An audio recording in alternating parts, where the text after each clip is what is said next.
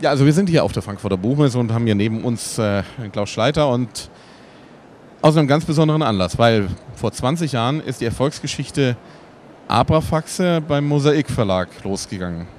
Erzähl mal ein bisschen was dazu.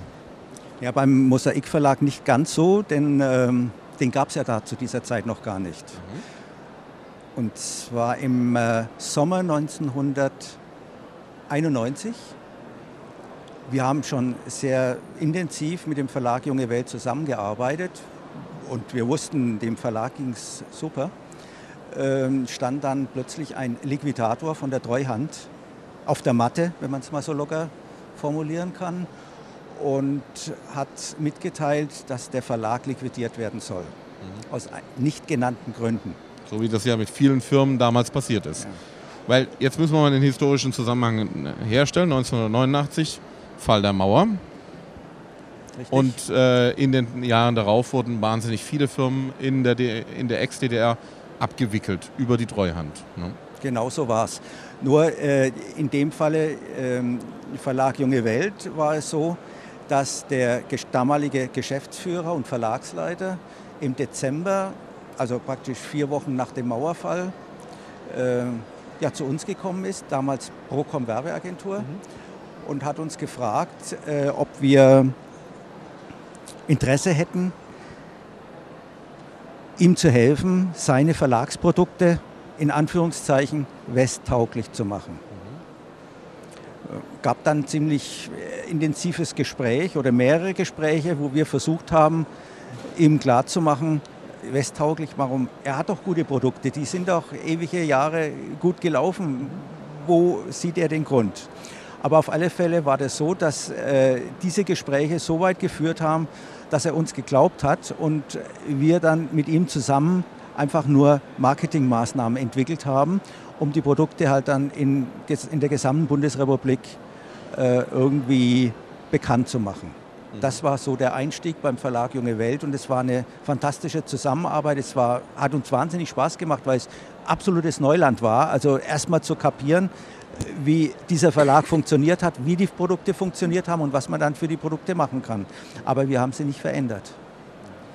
Und ja, dann natürlich die große Überraschung, äh, dass dieser Verlag dann äh, ja, zugemacht werden sollte. Und aufgrund dieser Zusammenarbeit kannten wir natürlich die einzelnen Redaktionen.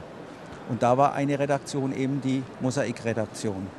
Und ähm, ja, dann haben bei uns so Überlegungen angefangen, wie könnten wir es schaffen, zum Beispiel Mosaik weiter am Leben zu erhalten. Und ich hatte dann einige Gespräche mit dem Liquidator und der hat dann nur lapidar eben die Standards äh, vorgetragen. Man muss ein Konzept entwickeln, man muss äh, einen Termin bei der Treuhand bekommen muss das Konzept erläutern, wie viele Leute übernommen werden und so weiter. Und äh, ja, wir haben uns hingesetzt und haben die Hausaufgabe gemacht. Es gab einen, äh, einen Treuhandtermin, wo wir auch dabei waren, wo wir unser Konzept vorgetragen haben. Und da waren, ich glaube, fünf andere Verlage noch dabei. Wobei ich dazu sagen muss, ich glaube, wir waren Ah, nee, es war noch ein kleiner Verlag, ein anderer dabei, wo der Verleger auch selbst da war. Aber ansonsten von den großen Verlagen waren nur die Anwälte anwesend, die also ihre Konzepte dann gebracht haben. Und ähm, ja. Jetzt musst du natürlich noch erklären, wer sind wir? Wir waren damals die Procom Werbeagentur, also die versucht haben, ein Konzept zu entwickeln, um Mosaik weiter am Leben zu erhalten. Ähm, danach gab es ein äh, Gespräch außerhalb dieses Besprechungsraumes zwischen einem ähm, Anwalt und dem Vorsitzenden der Treuhand. Dann kamen beide wieder rein und dann hatte der Treuhand-Vorsitzende gesagt, ja, also der Verlag bekommt alles. Mhm. Also es wurde dann vor der Tür verhandelt. Wobei ich dazu sagen muss, dass wir die Einzigen waren, die gesagt haben, wir übernehmen die, das komplette Team. Die anderen wollten mal zwei, die anderen mal drei übernehmen. Und ich meine, eine Agentur, die Grafik macht, weiß, was erforderlich ist, um 30 Comicseiten im Monat zu zeichnen. Das schaffe ich nicht mit zwei Leuten. Und es muss ja auch noch entwickelt werden, die Story. So, aber trotzdem, dieser eine Verlag hat es dann bekommen. Und ähm, ja. Wer war das? Es war ein großer Verlag, ein großer Westverlag. Mhm. Und nach, ich bin dann in Urlaub gefahren, weil es gerade vorm Sommer war und komme dann zurück. Weiß ich nicht, deshalb eben jetzt diese Zeit. Es war der, das war der 8. September noch, ja, und komme rüber, weil wir mussten ja unser Büro räumen. Und äh, dann kommt der Liquidator und sagt, hier Schleider, willst du das Mosaik noch haben? Der Verlag hat es wieder zurückgegeben. Aber du musst morgen unterschreiben. Aber nur das Mosaik? Nur das Mosaik. Also er hat den Rest des Verlags hat er behalten, aber ja, nur das Mosaik, das Mosaik hat, er zurückgegeben. Hat er zurückgegeben. Okay. Und ähm, aber du musst morgen bei der Treuhand unterschreiben. Ja, und das war eben der 10. September, mhm. wo wir dann bei der Treuhand unterschrieben haben. Und weil die Treuhand auf die Schnelle ähm, einen Liquiditätsnachweis haben wollten und ich privat kein, ich habe ja keine Bilanz privat, haben wir einfach die Procom-Bilanz genommen und deshalb hat Procom Mosaik gekauft und wir, weil wir keine Zeit hatten, erst danach den Mosaik Verlag gegründet, weil eine Werbeagentur mit einem Magazin äh, macht keinen Sinn. Und ähm, dann hat eben, und deshalb eben diese, diese Zeitspanne vom 10. September bis zum 17. November, wo dann der Mosaik Verlag notariell gegründet wurde. Das heißt, wir haben noch nicht ganz genau die 20 Jahre, die sind, wir sind erst am 7. genau November. genau zwischendrin, zwischen mhm. dem Kauf ja. und dem Mosaik Verlag. Und äh, wann ist dann das erste Heft rausgekommen? Es ist kein Heft ausgefallen. Das ist mal eine Leistung. Also mit den so, ganzen Turbulenzen. Es ist, also es ist so gewesen, dass äh, dieser Interimsverlag nur Mosaik auf dem Papier hatte. Also oder eine Zusage, ich glaube, der hat nicht mal, einen, ich weiß jetzt nicht, ob er einen Kaufvertrag hatte, aber er hat es irgendwie zu überschrieben bekommen, mhm. hat eigentlich kreativ und finanziell und so nichts gemacht, sondern hat es dann einfach wieder zurückgegeben. Das heißt, von, diesem, von dieser Sitzung da äh, im Sommer bis äh, Mitte September eben ist auch kein Geld geflossen. Und es war unter anderem ein Bestandteil ja, des Kaufpreises, dass wir für alle aufgelaufenen Kosten aufkommen mussten. Mhm. Gehälter, Druckkosten und, und, und. Ja, die Mitarbeiter sind ja dann auch ein ziemliches Risiko eingegangen, ne? dass sie einfach weitergemacht haben. Ähm, stimmt, ja. Eigentlich von der Seite. Also so habe ich es noch gar nicht betrachtet, aber ich meine, die haben auch eine Zukunftsvision gehabt. Mhm. Äh, den, ich glaube nicht mal, dass es denen mitgeteilt wurde, dass da irgendwo was nicht so äh, sauber läuft. Mhm. Und ähm, naja, und, aber ich finde es toll, dass kein Heft ausgefallen ist, das sondern ist wirklich eine Leistung, ähm, ja. wir haben das sofort äh, übergangslos weiterlaufen lassen. Und ich meine, wir haben bis dahin sehr, sehr viele Erfahrungen mit Unternehmen aus der ja, gerade zu Ende gegangenen DDR-Zeit gehabt. Und wir haben so viel Vertrauen in diese Unternehmen gehabt, dass wir gesagt haben, wieso sollen wir was ändern? Wieso sollen wir jetzt plötzlich die Druckerei wechseln, die Litoranstalt wechseln und den Vertrieb wechseln und was weiß alles? Das bleibt beim Alten. Nur jetzt zahlen wir, kriegen wir halt die Rechnung und bezahlen das. Und das war eigentlich der Grund, weshalb es keine Probleme gab. Und äh, ja, es war zwar ein Abenteuer, ja, aber wir sind froh, dass wir es gemacht haben. Mhm. Ähm, was mich natürlich noch interessieren würde, äh, wie viele Mitarbeiter von damals sind noch da? Ähm, es sind noch zwei Mitarbeiter da. Mhm. Aber es wurde kein Mitarbeiter entlassen, mhm. sondern jeder, der nicht mehr bei uns ist, ist in Rente gegangen. Okay, das ist auch mal eine Leistung, weil das kriegt kaum ein Unternehmen mal hin.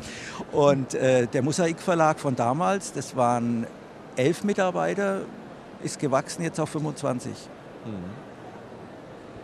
Auch das ist schon eine ganze Menge. Jetzt wollen wir natürlich auch ein paar von den inhaltlichen Entwicklungen mal nachvollziehen und da gebe ich jetzt mal das Mikrofon hier weiter. Wir haben ja gerade gehört, dass noch zwei von den ehemaligen dabei sind. Dieses Comic läuft ja schon ziemlich lange. Es ist eines der am längsten lebenden Comics eigentlich, das es auf dem Markt gibt. Wie lange gibt es eigentlich das Mosaik jetzt schon? Na, das Mosaik als äh, Zeitschriftentitel und als Comic-Magazin wurde er 1955 das erste Mal publiziert. Damals ähm, war dies eine Idee von Johannes Hegenbart, der äh, mit den Digidax, die er entworfen hatte, äh, zum Verlag Neues Leben ging, weil ähm, ja die Jugendabteilung, oder ich, ich kann dir nicht sagen, wie das damals äh, hieß, die da die Idee hatten, wir brauchen ein Jugendmagazin, äh, eben nach verschiedenen Figuren oder nach Ideen, Konzepten gesucht hat. Und da hatte eben äh, der Johannes Hegenbart zur richtigen Zeit die richtigen Figuren und äh, die Digidax äh, wurden, den Digidax wurde das Leben eingehaucht. Und das lief bis ähm, Dezember 1975. Und dann wurden die Figuren gewechselt zu den Abrafaxen das Team, das Zeichnerteam blieb das gleiche. Nur der äh, damalige Urheber und, und äh, ja, der die Digidax eben entworfen hat, ist da ausgestiegen aus dem Team. Die Texte wurden sowieso von dem Loda Träger gemacht, der dann das weitergetextet hatte.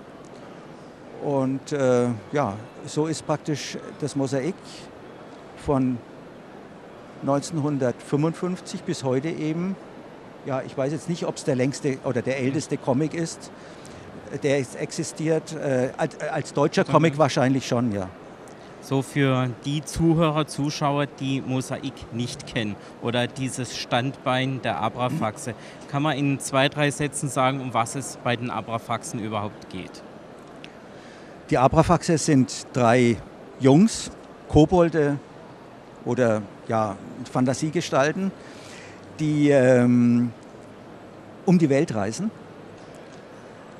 zu ganz bestimmten historischen Zeiten in bestimmten Ländern auftauchen, dort ja, sich erstmal versuchen zurechtzufinden äh, und ihr Abenteuer erzählen. Alles, was man in dem Comic sieht, also Architektur, Technik, bekannte Persönlichkeiten, Kulturaspekte, soziale Gegebenheiten, die sind penibel recherchiert. Das heißt, der Leser, der jetzt diesen Comic dann sich anguckt und die Dialoge liest und das Abenteuer miterlebt, taucht ein in die historische Zeit und kann sich vorstellen oder ein Bild bekommen, wie es damals in diesem Land ausgesehen hat. Und das ist so dieses Einzigartige von diesem Mosaikkonzept, wo wir auch gar nicht dran gerührt hatten, weil wir waren begeistert von vornherein, als wir eben dieses Mosaik kennengelernt haben. Das Einzige, was wir gemacht haben, wir haben versucht, diese Idee noch zu perfektionieren. Also ich kenne außer den Abrafaxen nur noch ähm, Asterix und Obelix, wo es wirklich geschafft hat, in die Schule reinzukommen, Inhalt vom Unterricht zu werden. Gerade jene, die die Abrafaxe kennen, werden schon feststellen, dass es sehr detailgetreu ist. Ich kenne zum Beispiel auch einige Lehrer, die wirklich auf Basis von dem und dann zusätzlichen Materialien ihren Unterricht aufgebaut haben. Das heißt, sie würden es auch für Privatpersonen empfehlen, so wenn man sich über ein bestimmtes Thema geschichtlich, ländertechnisch informieren möchte, kann man gut zu den Abrafaxen greifen, oder? Ja, überhaupt kein Problem. Ähm, es ist ja so, dass wöchentlich zu uns im Verlag viele Schulklassen kommen, die Führungen machen und ähm, das hat einen Grund, dass im Lehrplan ein Punkt seit einigen Jahren aufgenommen wurde, wie entsteht ein Comic. Und die Lehrer natürlich nicht so richtig wissen, wie es wirklich entsteht und dann halt die Gelegenheit nutzen, vorbeizukommen. Äh, mittlerweile ist es so, äh, dass äh, ein Besuch beim Mosaik auch als Unterrichtsstunde anerkannt wird. Also die müssen nicht ihren Wandertag einsetzen. Und zum anderen gibt es viele Lehrer, die bei uns ganze Klassensätze kaufen und dann daraus ihren Unterricht gestalten. Ähm, es ist ja so, dass wir natürlich nicht sagen, wenn du jetzt das Mosaik liest, ihr lernst dir was dabei. Es wäre äh, nicht gerade imagefördernd fürs Mosaik, also zu sagen hier, das ist ja ein kleines Schulbuch, sondern äh, wir versuchen diese, diese Wissensvermittlung unterschwellig unterzubringen. Und da müssen wir natürlich ziemlich sensibel vorgehen, denn eigentlich ist das Mosaik ja ein Jugendmagazin. Von der anderen Seite wissen wir, dass es ganz viele Erwachsene auch lesen. Somit ist es irgendwo, äh, irgendwo in der Familie angesiedelt. Und jetzt so diesen Spagat zu finden, das heißt, das Heft interessant zu machen für sieben, acht, neunjährige und auch so zu gestalten, dass wenn es ein Erwachsener liest, für den Erwachsenen nicht langweilig wird, sondern er dann zwischen den Zeilen äh, versteckte Gags entdeckt oder dann äh, auf sein Vorwissen aufbauen kann und sagen, Mensch, da war doch irgendwas, aber jetzt weiß ich noch mehr. Und das ist eigentlich so dieser, dieser äh, Spagat, den wir versuchen dann im Mosaik zu verwirklichen. Die Abrafaxe sind ja drei Kobolde, wie ja. so genannt wurde. Also eigentlich auch drei verschiedene Charaktere. So nach dem Motto, dass äh, sich jeder Leser vielleicht in einem von den dreien wiederfinden kann. Ähm, aber diese Charaktere haben doch bestimmt in den letzten 20 Jahren oder 50 Jahren doch auch ein bisschen einen Wandel miterlebt. Kann man den irgendwie erkennen für Leute, die es längere Zeit lesen? Also der, der äh, offensichtlichste Wandel bei den Figuren ist im Zeichenstil. Und das ist ganz natürlich, denn äh, eine Figur eins zu eins, also eine Figur, die nicht konstruiert, fiktiv agiert, sondern die Abrafaxe haben ja menschliche Züge.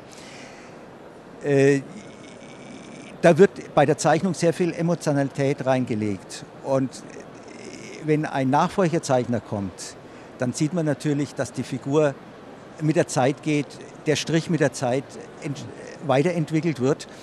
Und ähm, das ist eigentlich das Auffälligste äh, oder die auffälligste Veränderung bei den Abrafaxen.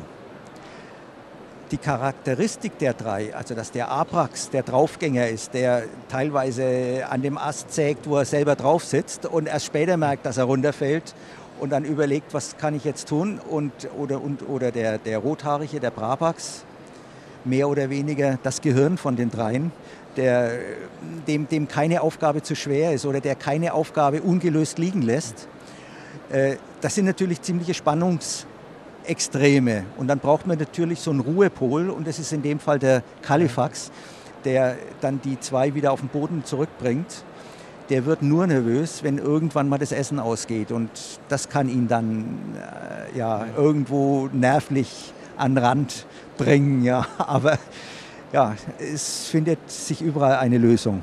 Aber diese, diese äh, Charakteristik, die ist von vornherein so gewollt. Die ist, als die Abrafaxe 1975 entwickelt wurden, denen schon so in die Wiege gelegt worden und ähm, ja, bis heute beibehalten. Eine Kleinigkeit möchte ich noch ansprechen und zwar Abrafaxe, drei Kobolde, männlich. Ja. Jetzt gibt es seit ein paar Heften auch einen Ableger, der jetzt speziell die Mädchen oder die weibliche Schiene anspricht.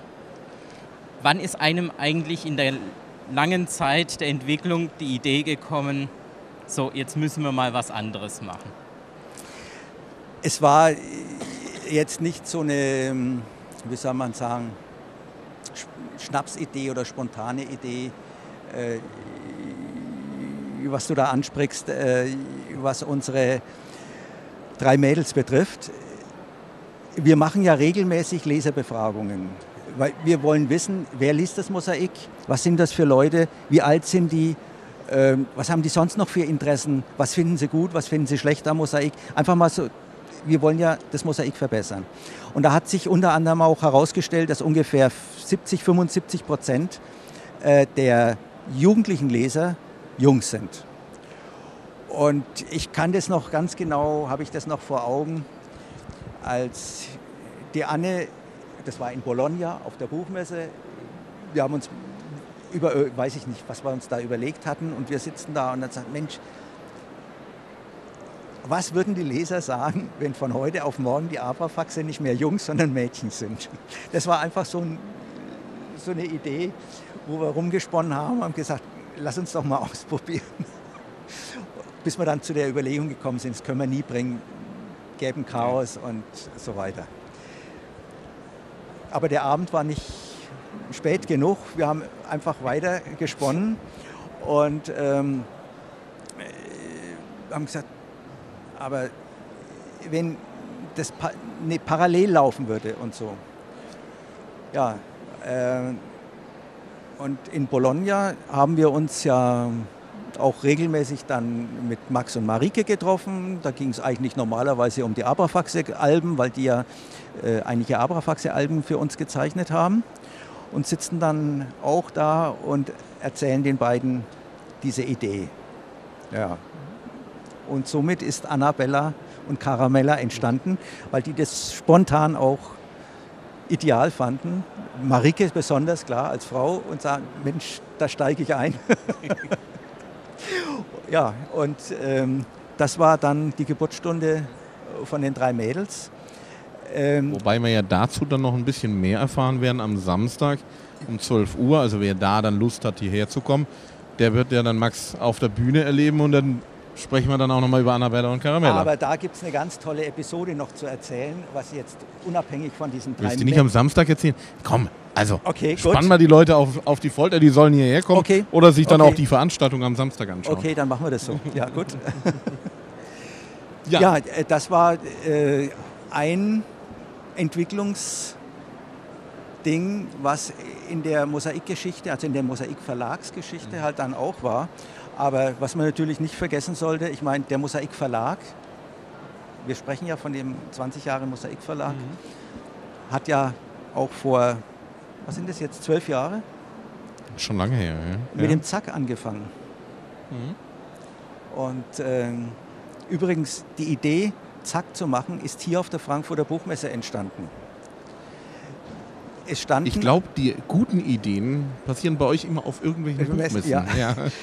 es standen hier einige, einige Verlagsleute bei uns auf dem Stand und wir haben, weiß ich, über gutes Bier gesprochen oder sonst irgendwas. Es gab irgendwie von irgendjemandem mal einen Einwand, Mensch, es ist schade, dass es in Deutschland kein äh, Comic-Magazin gibt, das so Stories anteasert und neue Gestaltungsstile anteasert und so weiter.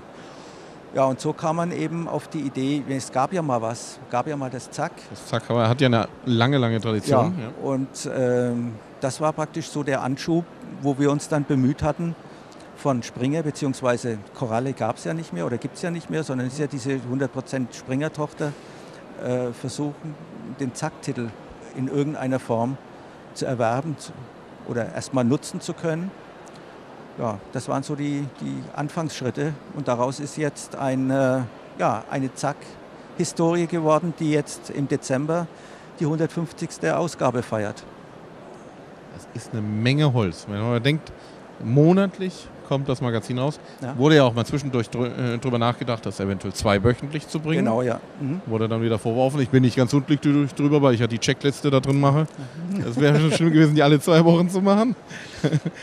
Aber ähm, ja, das ist eine erstaunliche Geschichte, die ihr da mitgemacht habt. Ähm, Gibt es aber auch Punkte, wo du gesagt hast, Mensch, oh, Gott sei Dank haben wir das nicht gemacht oder warum haben wir das gemacht?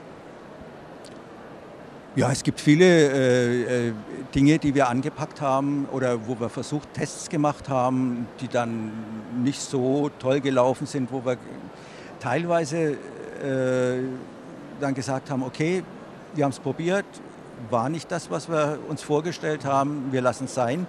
Es waren Sachen auch dabei, die sich ganz gut, die damals auch ganz gut angelaufen sind, wo uns dann plötzlich die Kapazität ausging. Also jetzt die kreative Kapazität, wie zum Beispiel unsere Abrafaxe, äh, dieses Spin-off mit den Abrafaxen, äh, diese zehn Ausgaben mit den äh, Chrome-Covern, mhm. die eigentlich gut mit, mit vielen Abonnenten und gut angelaufen ist, aber dann fehlte uns da die Kapazität an Zeichnern und wir konnten das nicht weitermachen. Es sind etliche äh, Episoden in, äh, als Skript schon fertig ausgearbeitet, aber zur damaligen Zeit hatten wir es eben nicht geschafft, dann äh, die Sachen weiterzumachen. Aber das ist ja natürlich auch so ein kleines Problem in Deutschland, dass, dass relativ wenige Zeichner überhaupt vorhanden sind, die in dieser Qualität und ja. der Geschwindigkeit dann auch das Ganze machen können. Das ist unser größtes Problem und ähm, das war ja eigentlich auch der Grund, weshalb wir bereits äh, ja, mit, dem, mit äh, Max und Marike zusammenarbeiten. Äh, und ja, wenn man sich überlegt, den ersten Comic hat äh, der Max bereits 1997 für uns gezeichnet. Mhm. Schon eine Auch lange schon wieder eine lange, äh, eine lange ja. her, ja. Er wurde in der Zwischenzeit grau, du wurdest weiß. genau. ja. ja, also dann bedanke ich mich jetzt auch erstmal, erstmal für das Interview. Ja, vielen Und, Dank. Und äh, hoffen mal, dass du weitere 20 Jahre durchhältst. Na klar. Ja. Du auch? Bei mir bin ich mir nicht, nicht so sicher. Ich meine hier an dem Platz. Ach so, ja, schauen wir mal. Ja. Und ähm, ja, wer denn noch mehr zu Max, Marike, Annabella und Caramella äh, erfahren will, soll am Samstag dann kommen. Um 12 gibt es hier eine Veranstaltung. Max wird zeichnen, wird einige Fragen beantworten. Ähm, das Ganze wird dann auch schön übersetzt vom Italienischen ins Deutsche und umgekehrt. Da werde ich wieder einiges an Hirnschmalz reinstecken müssen. Und äh, ja, auf jeden Fall viel Spaß noch bei unserer weiteren Berichterstattung. Ja, vielen Danke. Dank. Dankeschön. So. Danke natürlich auch an Michael Waniek, der das Inhaltliche beigesteuert hat.